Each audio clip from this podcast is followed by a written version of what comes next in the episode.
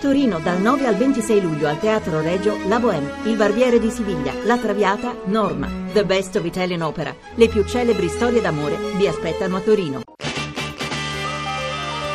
RAI GR1 Cara Laura, questa sera vorrei darti una carezza ma mi batte forte il cuore se ripenso alla bellezza che fermava gli orologi, congelava ogni secondo, che davanti alla tua grazia si inchinava tutto il mondo. Si può sapere che vuoi da me? Mi vuoi vedere nuda? Laura attrice che si spoglia per un popolo guardone, diventata il sogno erotico di una generazione, la creatura più divina, dilaniata dal successo, per la tua lapidazione bastò un sasso. Laura.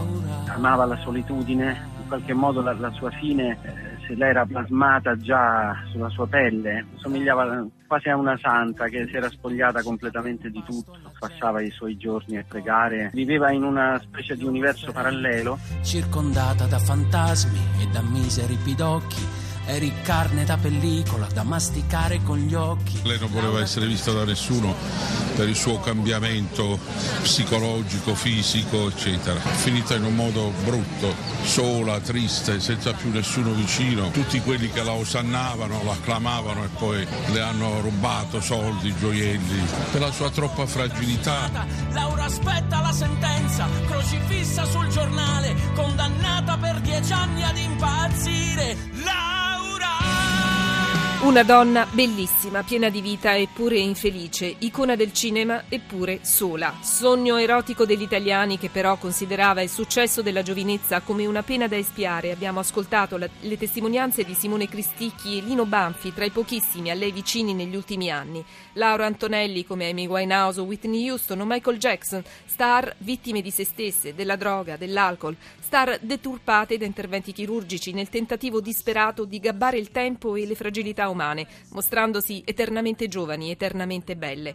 Una parabola triste che tra vicende giudiziarie e meschinità umane porta agli ultimi anni, a una casa vicino a Roma, diventata un eremo, da cui era bandita persino la televisione. Cara Laura, forse è vero, è tutta colpa dell'amore che riavvolgerà il destino, riscrivendoci il copione, ma se in ogni fotogramma resti sempre la più bella, la tua anima è leggera come un volo di farfalla. In primissimo piano nel GR1 delle 8 ancora la Grecia, accordo sul debito ad un passo, l'Eurogruppo apre al piano Tsipras, entro fine settimana dice Juncker possibile l'intesa e le borse credono al salvataggio e volano. La politica percorso sempre più in salita per il sindaco di Roma Marino messo alle strette da Renzi, intanto dopo le minacce messo sotto scorta il commissario Orfini. Riforma della scuola verso la fiducia, intesa, ribadisce il Premier, saltano le assunzioni. Cronaca, ancora un'inchiesta sul calcio scommesse, Serie B, ai domiciliari, presidente del Catania e sei dirigenti. Esteri spunta un video dell'ISIS, bambini in gabbia e addestrati per combattere. Parleremo anche del dialogo avviato da Papa Francesco con i Valdesi e del Quirinale aperto al pubblico da Mattarella.